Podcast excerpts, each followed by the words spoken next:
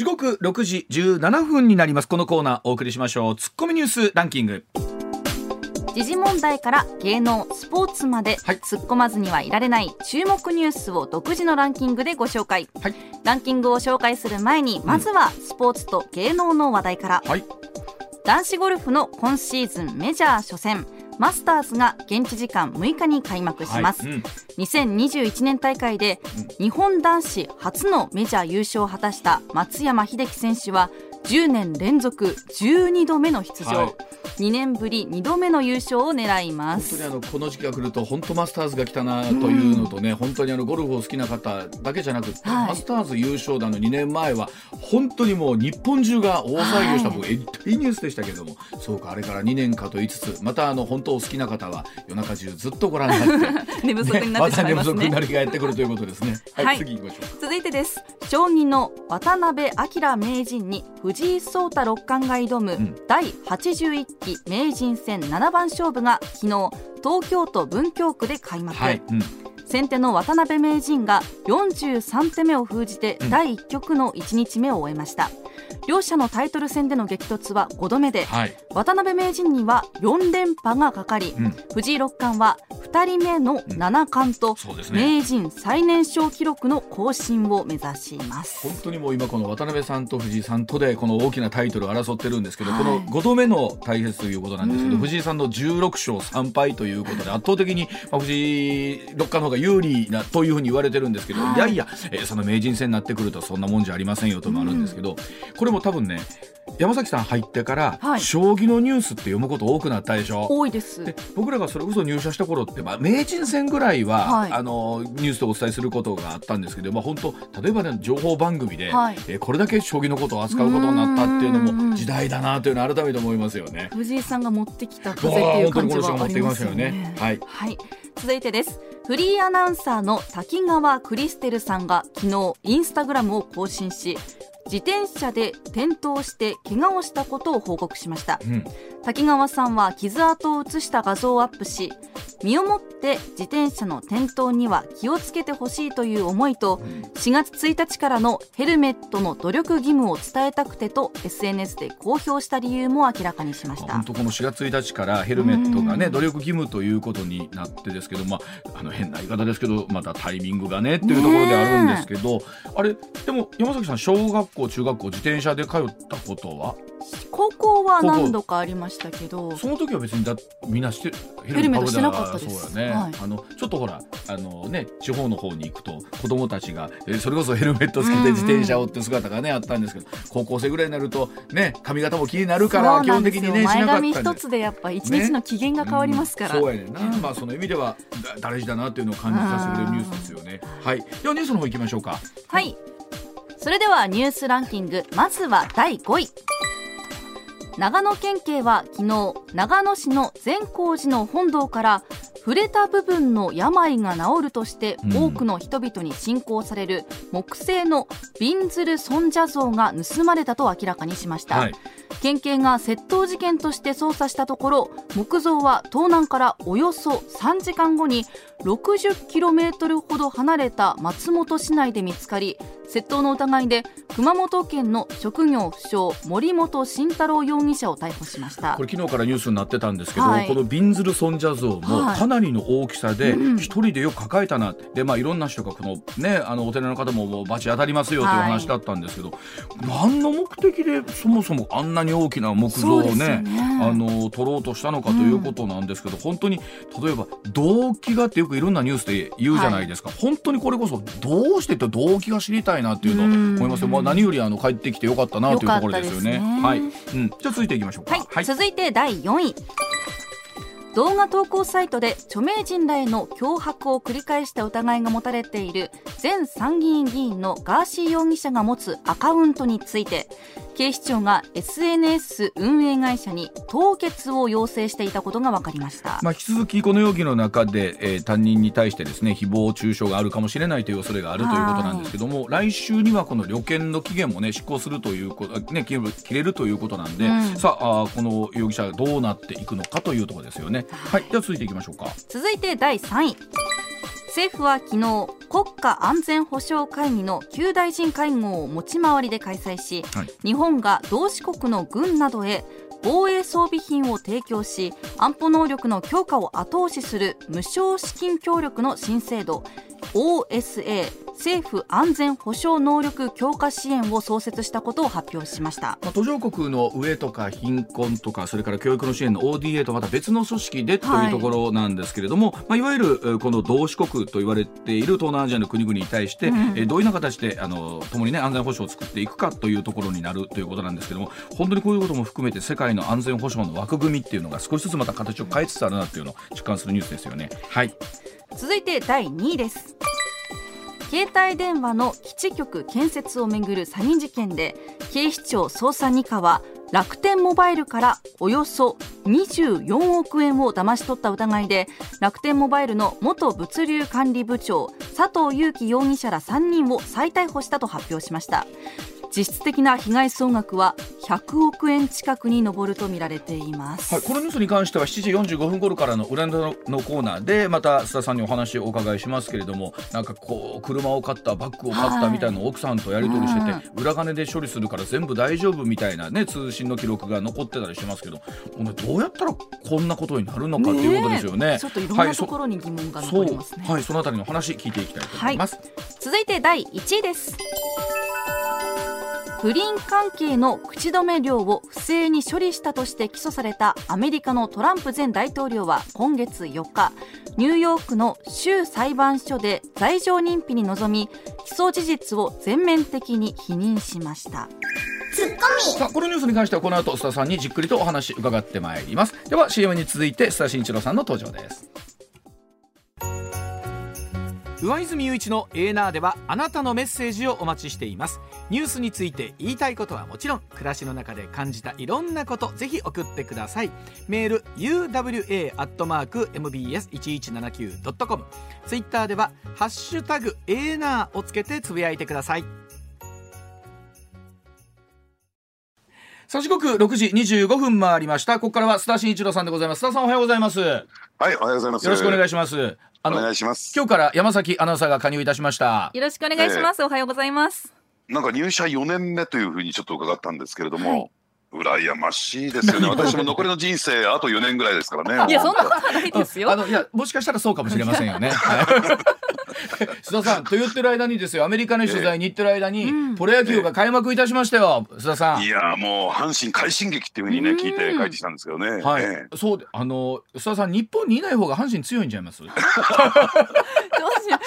でも向こうは向こうでメジャー開幕してやっぱ盛り上がってるでしょ？盛り上がったんじゃないですか？そうですね。あのやっぱりね、えー、各選手ね今回の WBC にテさんあのね活躍した選手がみんな活躍してますからね。でもすごいなと思いますね。一気になんか本当なんかまた野球見るモードになりましたもんね、日本中世界中でね。そうですね。ですからこのね、えー、シーズン中の注目してもらいたいなと思いますけどね。そうですよね。まあでも今シーズンあのタイガースほら昨年の今頃のことを考えたら、はい、ささんもうどうしようかっていうような状況であったじゃないですか開幕9連敗。ええ。うん、まあ今年はねもうね、うん、おそらくね、うん、優勝は間違いない。日本シリーズはどうなるか。もう尼崎のもうね商店街行ったらね、はい、あとマジックナンバー出てますからね。出てますからね、はい、あの日本中でも阪神ファンの人が今そういうふうに思っていらっしゃると思いますし、なんかあれくらいの言い方で抑えてるっていうふうに聞きました。そうですよね。あれじゃないんですか須田さん。もう優勝でいいんですか？言っちゃっていいんですか？もういいです。もういいですよもう言って。プレッシャー感じないから選手も。そうですね。はい。あれあれじゃなくていいんですよあれじゃなくていいですか？わかりました、はい、あのニュースが行きそうにないのでニュースの方行っちゃいます、ね、はい。ではまずはこちらからです。さあトランプ前大統領34の罪状すべてについて無罪を主張。今後の展開はどうなるんでしょうかアメリカの大統領経験者として史上初めての起訴となりましたトランプ前大統領ですが今月4日ニューヨーク州の裁判所で罪状認否に臨みまして起訴事実全面的に否認した後夜にはフロリダ州にある邸宅マール・アラーゴに戻りまして支持者らを前に演説をいたしました。さあ来年行われる大統領選挙で返り咲きを狙うトランプ氏なんですが事件を担当する検事や与党である民主党を批判しまして我が国でかつてない規模の選挙干渉だとの主張しましたがさあこの事件は一体どんな風になっていくんでしょう？か須田さんお願いいたします。はい、あの私もですね先々週の末からですね、はい、えー、ワシントンそしてニューヨーク、まあ、いくつかのね、えー、取材テーマがあったんですけども金融問題なんかもね、はい、銀行の問題なんかも、えー、取材しに行ったわけなんですがその一方でやっぱりあの行ったのは3月中旬ぐらいからですね、はい、いよいよトランプ氏が起訴されるんではないか場合によっては逮捕されるんではないかというね、うん、えー、そういう話がずっと出回っていた、うん、で特に3月中旬にはですねトランプ氏が自らの SNS 上でですね、はい、えー、来週火曜日これ21日に当たるんですが、うん、えー、逮捕されるというふうに発信したので、はい、これは間違いないだろうっていうんで、えー、ワシントンそして、えー、今回ですね起訴に当たったニューヨーク州に行ってきたわけなんですけども、いやあのー、ただですね私週末までちょっと粘ったんですけれども、はい。うん、ただあのー、周りのですねマスコミの連中メディアの連中はですねみんなまあね月内はこれ何もないんじゃないかあったとしても、はい、えー、来月つまり4月下旬ぐらいにもしかすると起訴があるんではないかということで、うん、えー、州の裁判所の周りもですね、うん、当初私が到着した当初はですね結構ね、うん、えー、人空きというか、えー、メディアが張り付いていたんですが、はい、で最終的な私週末先週の週末、うん、もうあのニューヨーク立ってですね、ハワイに移動したんですよ。もう何もないだろうと思って。なるほど、はい。ね。えー、もうバカンスしにで行ったんですけれども、その時にはね、うん、3社ぐらいしか残ってなかったんですよ。あれ起訴されるならされるでおそらく事前にいろんな形の情報も出るのかなとも思ったりするんですけど結局向こうも記者の人はもうずっと張り付くしかなかったんですかやっぱり？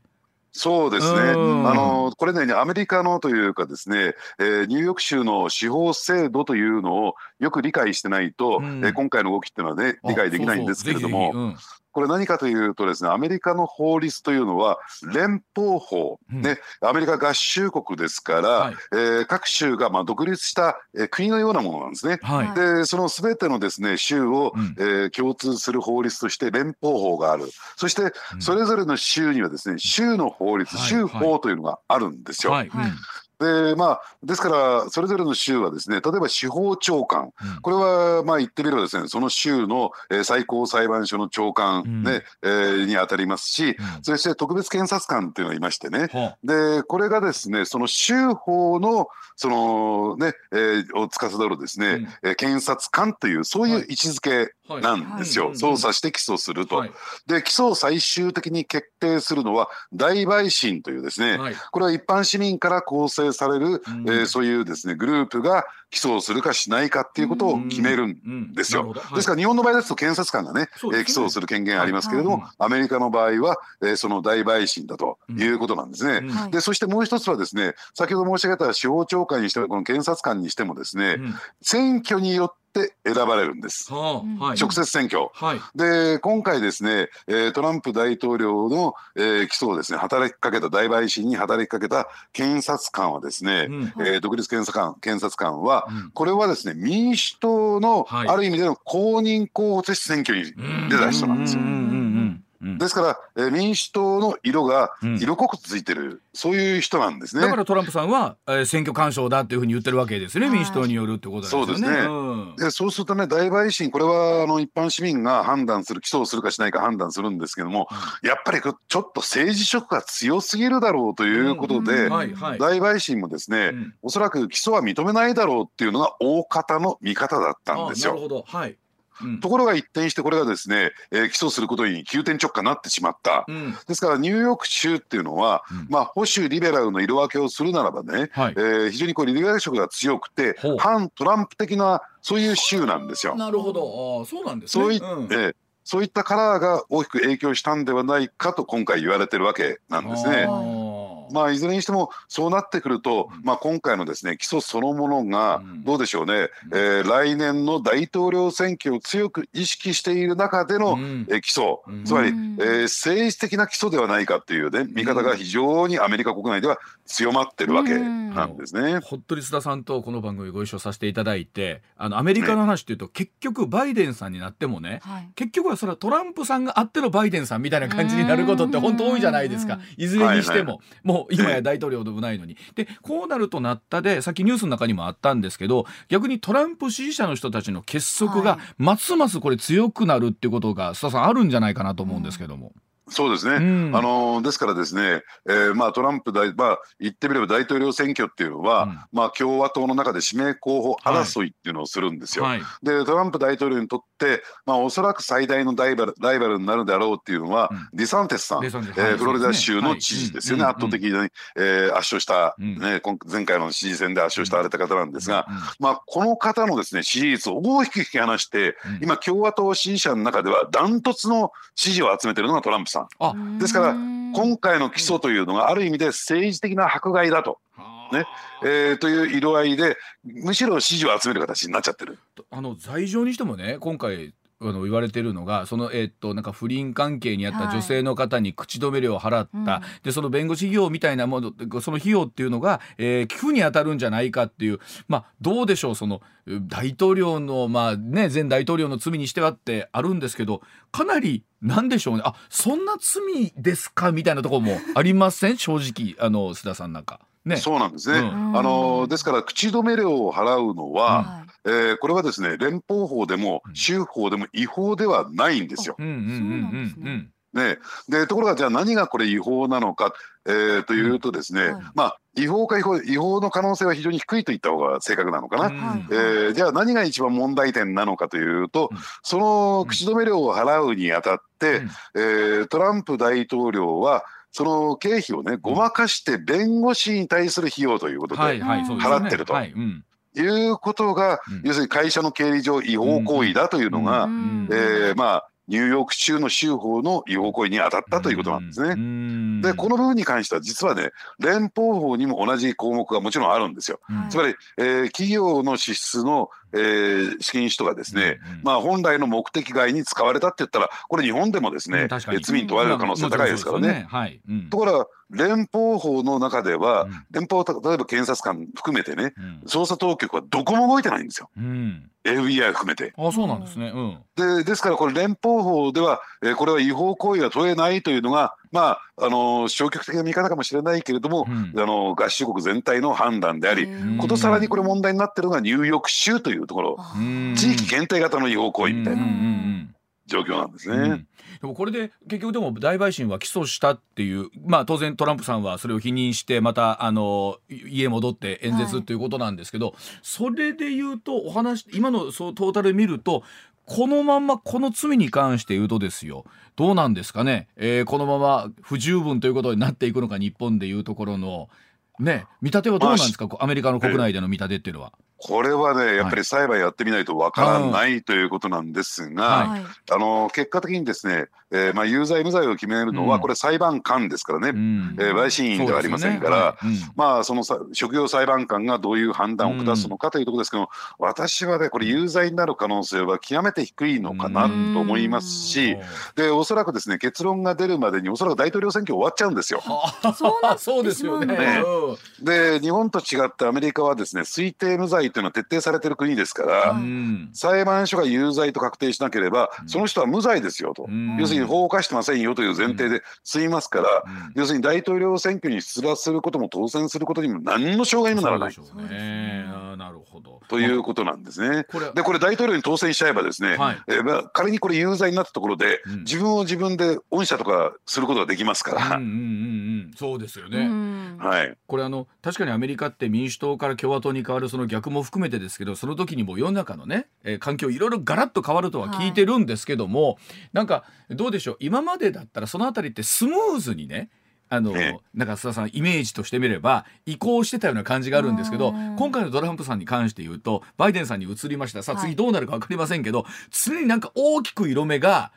ね青赤青赤になんか変わりそうな感じがありますよね。ね、うん、ただですねこういったね謀略とかあるいは足の引っ張り合いっていうのは、うん、特にワシントン DC を、はい、まあ首都のね、うん、えー、限定すればよくある話なんですよ。ああ、そうなんですね。今までがあんまりこうなんでしょう。あの表だってあの、大きく取り上げられなかったって感じなんですかね。そういうことなんですね。うん、ですから大統領選挙大統領になるっていうことは、巨大な権限を手にする、それもちろんお金がついてくるわけですから、うん、それをめぐってですね、うん、もうドロドロの権力闘争が 繰り広げられるんですよ。そうでしょう。まあなんかよく言いますよね。あのあのホワイトハウスの自動販売機の入るメーカーすら全部変わるとかいろんななんか話があるじゃないですか。えー、あの官僚も変わりますからねこれね全員ね、えー、でも実際僕らあのニュース映像を通してしかアメリカの映像を見てないですけど、はい、本当にトランプさんが動くっていうだけでもうその、えー、支持する人たちそれから反トランプさんも含めて必ずなんかいろんなところで騒ぎになりますね、うん、とこういう話になると。そうですね、うん、あの今回も裁判所を挟んでですね、すごかったですね。うん、で、えー、トランプ支持者とね、うん、えー、トランプ氏をですね、批判する側が、もう一触即発の状況になるというところで、ね、まあ、かなり過激だなと思いましたね。で、はい、どうぞ。で、私もですね、ちょっとハワイに移動して、実はあのトランプホテル泊まったんですよ。あ、そうなんですね。なんか、そうなんですよ。なんか、ご機嫌さの話になってません、それ。ちゃんと仕事ですよね。えー、いや、これはちょっとバカンスなんですけどね。そしたら壁にねスプレースプレーで「ファックトランプ」って書かれちゃってですね。えー、そうなんだ。そうか。それで言うと須田さんねあの、ね、向こうのアメリカの人って、はい、反トランプさんの人っていうのは、うん、絶対にトランプホテルなんて泊まれねえみたいな感じなんですかねやっぱり。いやそうでしょうね。ねそのあたりは僕感覚わかんないんですけど。ええ。ー、まあおそらくですね、トランプと名前を付くものは、うん、えー、要するにカードゲームをするのも嫌っていうのが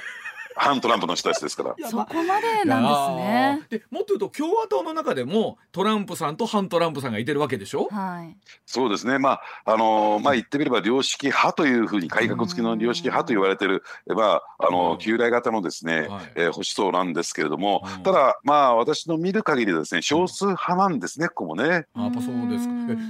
今のところでも共和党内ではトランプさんがリードしてるのはリードしてるのか指名争いは。そうですね。で、加えてですね、えー、アメリカのですね、政治上の序列、うん、もちろんトップは大統領ですよね。で、ナンバー2は副大統領。うん、で、ナンバー3というのは日本の衆議院にあたる下院なんですよ。はい、はい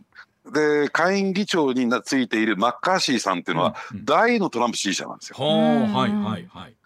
というところもあってですね下院議会そのものが衆議院そのものがですね、うん、いわゆるそのトランプ色が異常に強いというふうに考えてもらっていいんだろうと思いますね。まああの これから2023年の後半からその24年にかけてっていうと結局はもうこの話になりますもんね、うん、アメリカはね。おっしゃる通り、ね、ですからね、あのよく言われるように、うん、1年ぐらい前から大統領選挙のですね11月ですけれども、はい。はい、1年ぐらい前から、えー、まあ言ってみれば、うん、事実上の大統領選挙はスタートするんですけれども、ねはい。うん、もうすでに今年は早く4月から、えー、大統領事実上の大統領選挙が突入して、そのねトランプさんに対して政治的なダメージを与えようと、えー、する動きが起こってきてるのかなと思いますね。ねまあ本当にあのまあ言ってもやっぱりアメリカの大統領がどうなるかっていうことによって日本はこれまた大きくね影響してくるということですから、まあ、本当にこの方の動きっていうのは今後また注目になってくると思います。では続いていきましょうこちらです。さあ時刻6時40分もありました。さあ日本のお話です。後半国会の本格論戦スタートしました。後半の注目ポイントは何でしょうか？さあ2023年度予算成立しまして通常国会6月21日の会期末に向けて後半戦に突入いたしました。岸田政権が掲げる防衛力の抜本的強化など議論深めるべきポイントは山のようにあるわけなんですがさあ後半の注目ポイント須田さんにお話を伺っていきたいと思います。さあまずは前半振り返っていただいてというところですけれども須田さんいかがでしょうか？いや私ねあの岸田総理っていうのは本当に月に恵まれてる人だなと、えしみじみそう思うんですよ。はい、あれだけね、うん、えー、臨時国会で、えー、去年のですね秋の臨時国会でフラフラ状態になってたのに。この年が明けてね通常国会に入った途端にですね、うんうん、えー、大きな波乱もなくですよ、うん、ね、だから確かに、えーまあ、総務省を、えー、舞台としたですね、うん、行政文書問題って出てきましたけども、うん、これは直接的に別に岸田さんにとってダメージになることなくですね、高市さんが山本に立たれただけでね、うんうん、えー、結果的にだって予算が年度内に成立してると。はい。はい。うんいうところで考えてみると、うん、まあ岸田政権野党に対して圧勝の前半戦というところだと思いますね。そこに例えばそのウクライナ訪問が電撃的なものがあったりとかで、はい、何でしょう。あのなんならね須田さんほらあのサミットまで持たないんじゃないかってお話もまことしやかにあった中ですよ、支持率も一気に回復してますもんね。うん、そうですね、お恥ずかしいですね、うん、あのこのね、えー、A の特番でも、はい、えー、私なんかを中心にですね、はい、あのもうサミットまで持たないんじゃないか、持たない。んじゃないかって、もっと早くね、退陣だなんてことを言ってたんだけども、結局持っちゃったわけですからね。持っちゃったどころか、これ、あのなんなら解散まであって、盤石の体制作るんじゃないかっていう話まで出てきてますもんね。そうですね、えー、ですからじゃあ後半国会何も波乱がないのかっていうところなんですけれども、うん、これもですね、どうですかね、あのー、まあ、予算が通ってますからね、うん、野党としては、その予算を人質にとっての国会での追及、論戦っていうのが挑みにくくなってきたっていうところが一つあるんですね。じゃあ、その中で存在感を示すために、先ほどね、上泉さん言われたように、このまま総選挙に突入したら、野党の存在感、全くないですから。そうですよね、むしろあのね、えー、行政文書問題を仕掛けた小西さんが、ね、猿発言であるとかね、そうですね。ね、フジテレビに対する圧力発言であるとか、で結果的にですね、えー、参議院の憲法審査会のですね、うん、野党筆頭幹事をですね、ね、更迭されるということでで、ね、高市さんが辞めなくてお前が辞めてどうするっていう。あの泉代表も小西さんの、はい、処遇については困ってるってとこあるんじゃないんですか？このなんかいろいろね報道見てますと。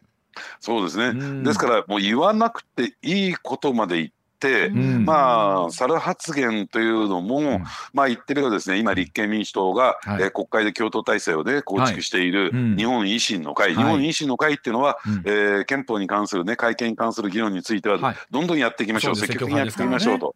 いうスタンスを持ってますから、こことの関係がぎくしゃくする、やっぱり、えー、泉さんにとってのですね基本的な国会戦略がここで崩壊しかかってるという状況も一つにはあった、そしてもう一つはですね、やっぱりここ大きいんだろうと思うんですね。で一連のですね、うん。うん、えー、まあ言ってみればそのこの猿発言の報道をめぐってですね、うん、明らかにですね、はい、えー、報道に対する圧力、ね、つまり、えー、小西さんが行政文書問題を、うん、えー、まあ巡って追及したのは何かというと報道の公共性中立性を守るためにはどうしたらいいのか、はい。うん、それが脅かされてるんだっていうところに危機意識を持ってね、はい、えー、解釈変更が行われたんじゃないかというふうなところを追及してきたわけなんですよ。はい、そうですよね、はい、でそのあなたがね、うん、圧力かけてどうするっていう。本当ですね。はい。はい。これはとっとと切らないとだってあの朝日新聞ですらですよ、本来だったら立憲民主党に対して非常に優しいスタンスを持ってる朝日新聞ですら、この小西批判これについては見過ごせないってことで、えー、小西批判を始めたっていうことで、これはもう絶対的にですね言い訳は聞かないだろうということで、まあ、泉さんは更迭を踏み,、えー、踏み切らざるを得なかったんだけれども、じゃあそれで事が収まるのかどうなのかっていう問題になってきてますからね。あのまあ最近ねそれこそよくあるオフレコでうんぬんといういうのはね、はい、えーと、消費者官の,、まあ、あの性的少数者の皆さんに対する差別発言みたいなそうでしたけど、はい、須田さん改めてこのオフレコっていうのは須田さんはどんなふうに感じられたのし、うん、一ジャーナリストとして？ええ、うん、あの私はですね100%というか200%守ります。オフレコについては。ああそうですか。はいはい。それは、うん、えー、取材対象者と私ジャーナリストのですね信頼関係ですから。うん、それを破るということは、うん、まあ言ってみればですねその信頼関係を壊し、その後の取材では何の情報も入ってこなくなる可能性が高くなりますからね。まあそのじゃあ知らなくてもいいからその一時ね、あのなんていうのかな、目先のスクープを追うのか、で、まあ、それは、えーね、報道する、ね、あるいはここ知らせる、ね義務っていうのはありますよ、国民に対してね。ただ、それは前提としてオフレコって約束があるんだから、そこは目をつぶってもいいんだろうと私は思うんですよ。それをそれよりむしろですね、そのねオフレコ関係を維持して本当に伝えなきゃならないこと。そうですよね。うんね、うん、本当に、えー、国民のその利益に資すること、やっぱりこれを伝えていくべきなんだろうと思うし、うん、もう一つはね、うん、やっぱりそのオフレコなんだけど、ここぐらいまでは大丈夫だろうっていうことで、はい、工夫してね、はいはい、テレンテクダで、なんとかね、関係者発言にするとか、ねえー、会学校の中で使わないとかでしてですね、えー、報道していくのも、要するにジャーナリスト、あるいは記者のですね、はいはい、テクニック、能力の一つじゃないかなと私は思いますけどね。あの政策の脂っこいところというかね、ではなくって、前回にしても今回にしてもどちらかというとどちらかというと差別発言ですもんね、うん、その例えば猿発言とかにしても性的マイノリティの皆さんに対しても、えなんかそういうところじゃないですもんね。なんか言葉の問題ですもんね、ね。この辺りってなってくると。はい、うん。ですから、えー、そこの点についてはね、手続きとしては、うん、いや、これ問題だと思いますから、報道しますよ、それは仕方がないねっていうやり取りが、うん、まあ、それは困るよっていうやり取りでもいいから、うん、そこをやっぱりややって、うん、だってさっきの毎日新聞、うん、性的マイノリティに対する差別発言に関してもですね、そこのところをすっ飛ばした可能性が非常に高いんですよ。なるほど、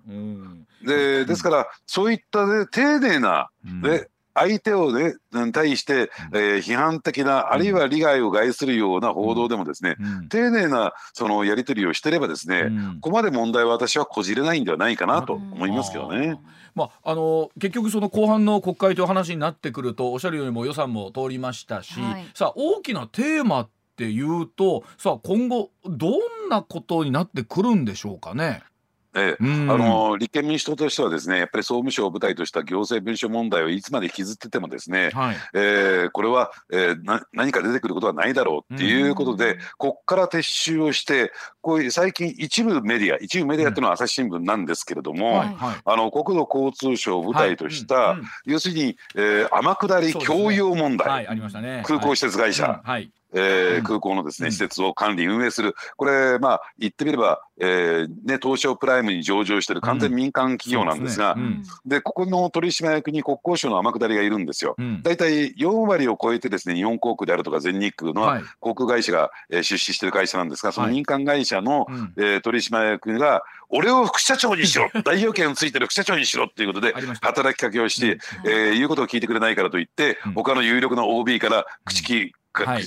介入を招いたという、とんでもないことが起こった、はい、まあ、ここにですねちょっと立憲民主党は、うん、えー、追及の刃を矛先をですね、うん、変えているというのが実情ですね、まあ、あの副社長も結局は辞任ということになりますか、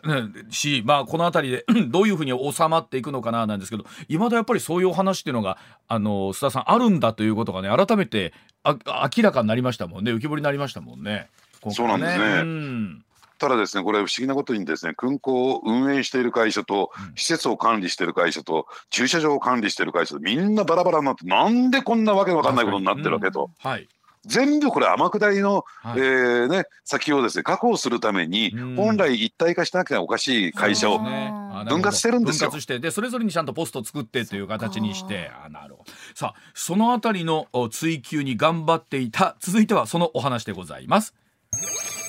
朝日新聞が5月から値上げです。新聞業界の未来はどうなるんでしょうか、うん、ね田さん結構朝日新聞はそのあたりはあの追求かなりしてたみたいですよね。そうですね。あのですからその値上げの社国もですね、うん、一面トップに空港施設会社をめぐる朝日新聞独自のスキャンダルをダンダンと打ってる最中に、はい、その下に値上げしますっていうね。はい、さあ、えー、そのお話でございます。はい、朝日新聞昨日なんですが、長官と夕刊セットの月目購読料来月1日から500円値上げをいたしまして、うん、4900円にすると発表いたしました。まあ新聞用紙など原材料の高騰が原因ということで値上げ2021年7月以来ということなんですが、えー、一方で読売新聞は先月25日付で少なくとも向こう1年は値上げをしないと発表するなど、全国紙でも対応様々となっているようです。さあ須田さんもいらっしゃいましたこの新聞業界の現状そして未来についてお話を伺いたいと思いますがさあ須田さんあのーもともといらっしゃったところでもあるので新聞業界についてはいろいろとお感じになるところ須田さ ん多いと思いますけれども、ええ。まあ、朝日新聞はですね今回のこの経営判断によって、うん、えー、朝日新聞が消滅するね、えー、タイミングをより早めたなと私は思いますね。えー、じゃちょっと生々しいお話でございますけれども。ではお知らせの後そのあたりの話深く、えー、切っていただきたいと思います。一旦お知らせでございます、はい、上泉雄一のエーナー。MBS ラジオがお送りしていますさあ須田さんその朝日新聞が5月から値上げということなんですが、はい、さあ新聞業界どうなっていくのかというところでございますけどもいかがでしょうか、うん、はい、うん、あのまあ朝日新聞今回値上げしたんですけれども、はい、これまでのね新聞業界、特に全国中心にですね、はい、えー、どういう形で、えー、経営改革に取り組んできたのかというとですね、うん、あのこれ聞かれたことあると思いますけど早期退職制度とかね、はいはい、希望退職者制度ということで、うん、まああの定年になる前にですね、うん、えー、まあ一定の割増をね退職金を払って辞めてもらうということをやってきた、はい、これ別に、えー、各社全部やってきたわけなんですよね。はいうんうん、でそのことの狙いって一体何なのかっていうとやっぱり経費削減特に人件費の削減ということなんですよ。ちょうどね須田さん僕が今54歳なんですけどどこの会社もおそらく55ぐらいからその早期退職とかあると思うんですけどこの世代がまたね須田さん多いんですよ。バブル世代でもあるので。うん、えー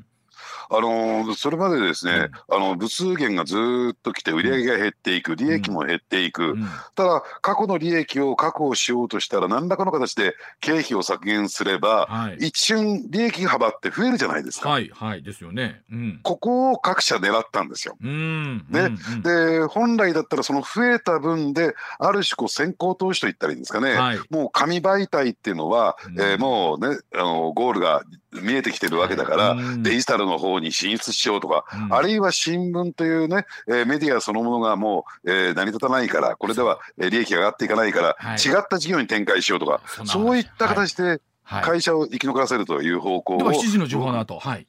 そうそうさんおっしゃるようにその例えばウェブメディアの方に紙媒体自体がもう、えー、先が非常に厳しいんじゃないかというお話ありましたが。はい。ね、うん、でウェブ媒体の方にシフトするとかね、うん、あるいは全く別の事業展開をしていくとか、はい、まあ、はいえー、いろいろとですねやるべきだったんだけども、うん、はっきり申し上げてそのあたりを全くやってこなかったか、手がけても大体が失敗に終わってたという状況なんですよ。ですから一瞬利益が増えたんだけどもその利益が増えた分を全部食い潰してきちゃったんですね。ですからおそらくね、うん、えー、今後ですね新聞業界で起こってくることは、はい、朝日新聞のように値上げをして、値上げをしてですね、うん、そして利益を増やすか、はい、もしくはもう一回、えー、早期退職制度を導入してですね、うん、大リストラを刊行する。この2つに1つしか残されてないんですよ。はああので、うん、どうぞ。とは言ってもですね、うん、えー、これ値上げしてもじゃあもともとの商品にサービスに魅力がなければ、はい、プラスアルファがなければ、はいはい、誰もその喜んでその、えー、値上げした料金代金払ってくれないじゃないですか。うん、この値上げによって商品がそのままだったら、うん、要するにより多くのですね購読者が離れていくんですよ。なるほどな。まあ、あのとはいえ本当世の中いろんなものの値段が上がっててねその新聞もそれはやっぱ紙を使ってらっしゃるのでその原材料費の高騰ってのは避けられないところもあると思うんですけどやっぱりどうなんでしょう？こう値上がりしたんでこれを機にもうじゃあ定期購読これ朝日新聞さんに限らずですけどやっぱりやめようかっていうふうにやっぱりなりますかね？消費者の皆さんとすると。やっぱりね、えー、月額500円っていうのは、はい、そこそここれ大きいですよ。はい。まあ、うんそうですよね。うん。まあ、それに見合った価値があるのかどうかっていうね、うん、それぞれの読者の判断でしょうけれども。ですよね。とはいえあの須田さんもほら紙媒体でお仕事してらっしゃったこともね今でもいろんなところにコラムとかも書いてらっしゃいますがそのあたりの実感みたいなやっぱ終わりですか、いやありますね、うん、なんであの優秀な記者さんが辞めたんだろうかとかね。大体でこういう早期退職制度とかっていうのは、はい、まあ一般論ですよ。あくまでも一般論ですけれども、大体ですね優秀な人が辞めちゃうんですよ。いろいろんな会社でそれは聞きますはい、ね、あの聞きます。はい。らしいですね。そうですよ。山崎さんね。やめるんだったら今ですよ。ちょうどよかった。山崎山ねニュース読みに行きました。よかった。この話題を避けるかのように。えー、いやでもあのこの後までね山崎帰ってきてから聞こうかなとも思うんですけどまさに、うん、あの20代の世代がねあの、ね、もう今新聞取らないとかっていう人たちも多いですよね現実ね。そうですね、うん、でウェブを見ててもですね、うんうん、ニュースサイトを見てても、うん、ここから先読むには有料だとかって言って、はい、そしたらもう見なくなりますよ。ね、あ今ちょうど山崎帰ってきたんですけど、はい、ね、あの同世代の人とかって、もう定新聞とか定期購読ってなんかそうですね。やっぱり SDGs とかも言われてる中で新聞の紙を購入してる友人はいないです。で僕らはねあの須田さんねこのお仕事させてもらってるんで、ええ、あの基本的にそのあのどこの新聞でもいいので、はい、紙で取って、えっと、ニュース勉強しなさいっていうのはこう若手アナウンサーには必ずこう、はい、我々も伝えるんですけども、はい、そうでもないとなかなか須田さんあの若い世代の人がそういえばもう電車で新聞広げて読んでる姿自体見なくなりましたもんね。おっしゃる通りですよね。もう電車乗ってもですね、もうほとんど、もう千日前線なんか誰もいませんよ、読んでる人。千日前線に限るんですか？ほら、夕刊のタブロイド版とかもあるじゃないですか。夕刊紙の。あれも今読んでる方あんまり見なくなりましたもんね。あれは昔はね、スタンドにダーッと高く立ててって、人の背よりも高くなって、これどうやって撮るんだろうかみたいなね。いやで、まあ、もちろん例えばその須田さんおっしゃった通りあの紙面紙では取らずにウェブで、はいはい、あの購読定期購読してるって方もいらっしゃると思うんですよ。うんねはい、だそういった点でね、うん。うん、一番うまくいってるそうウェブの移行がうまくいってるのは、うん、日本経済新聞なんですよ。日経新聞なんですよ。日経新聞そうですね。でも日経新聞はいつでもですね紙媒体やめても、うん、えー、食っていけると言ったらいいんですかね、うん、えー、経営が成り立つそういう体制になってるんですけれども、ただですねやめないでくれと他の、えー、新聞社が言われてるんですよ。どうしてかっていうと日経新聞っていうのは、はい、宅配をするにあたって、はい、他のね販売代理店に委託してるんですよ。そうですよね。はいそうですよね。うんですからそのお金が入ってこなくなるとその代理店もなくなる成り立たなくなるっていうことでやめないでくれというねそういう要望が来てるっていうことなんです、ね、これ須田さん例えばね夕刊とかっていうものも今随分とほら形変わってきたというかもう夕刊なくていいですっていう方もいらっしゃるし、はい、もう夕刊自体もやめようみたいな動きもありますよね。そうですね、うん、あのですからね、うん、あのこれいい新聞なんですよ。僕好きな新聞なんだけども、うん、産経新聞、はい、産経新聞の夕刊って大阪エリアはあるじゃないですか。はあはあ結構面白いんですよじっくり読んでみると、はいはい、まあ各社面白いですけどね夕刊っていうのは、読み物が多くてね、はい、東京の産経新聞に夕刊がないんですよ。東京ないんですあそうなんですか。確かに夕刊ってもちろん長官でこぼしたネタをっていうところもあるんですけどもあのどっちかっていうとそのおっしゃるように企画ものが多いですよね。おっしゃる、うん、そこでだいぶその各種の色が出るんですけどまあそれとて手間でしょ？出すっていうとねもちろんその思いもあるでしょうけれども。だってワイズさんだって家帰ってね、夕刊って読まないんじゃないですか？あ確かに。僕らも夕刊ってもうねあそうか。もうそれこそウェブで済ましちゃうっていうケースありますもんね。長官はやっぱり朝何があるんだろうって、えー、我々も気にしながら読んでますけど。はい。うん。えだからそういった点でいうともう紙媒体っていうのは役割もう特にね、アメリカなんかも完全にもう紙媒体の役割が終わってるんですよ。あそうですかね、ですから各社ともにですねもうウェブというか、えネットニュースが、え主体主流になってきちんとねそこで収益化できるビジネスモデルが組み立てられてるんですよ。まあ、でもこれあの朝日新聞さんだけじゃなくて読売新聞さんも向こう1年は値上げしないとは言ってますけども、おっしゃるということは1年後には何かそういうこともあるのかなっていう感じもしますよね。そうですね。背に腹は変えられない。ただね私思うんですけどね、はい。うん、やっぱりこういう新聞社、うん、あるいはテレビ局ラジオ局っていうのは、はい、やっぱりこういうニュースを扱わしたプロフェッショナルじゃないですか。はい。うん。あの記者が取材をしてきてで、ね。はい、プロのアナウンサーが読み上げて、うん、でアナウンサーちょっとこれおかしいなと思ったらそこでもチェックが入るっていうね、はい。はい。うん、ですからもう間違いのない情報を届けるという点ではピカイチのメディアなんですよ。新聞やテレビ、ラジオっていうのは。はい。でそこがなくなるっていうことは、じゃあその一般のねその市民ね、国民にとってですね、正しい正確な情報が手に入りにくくなるっていうね。そうですね。いや本当あのメディア媒体は違うとはいえ、はい、本当メディアはどうあるのかみたいなことも突きつけられるニュースなのかなというところでございますよ。はい。では須田さん後半はいよいよあの基地局の裏金問題というか、はい、この辺りの話またお聞きしていきたいと思います。引き続きどうぞよろしくお願いいたします。お願いします。はい。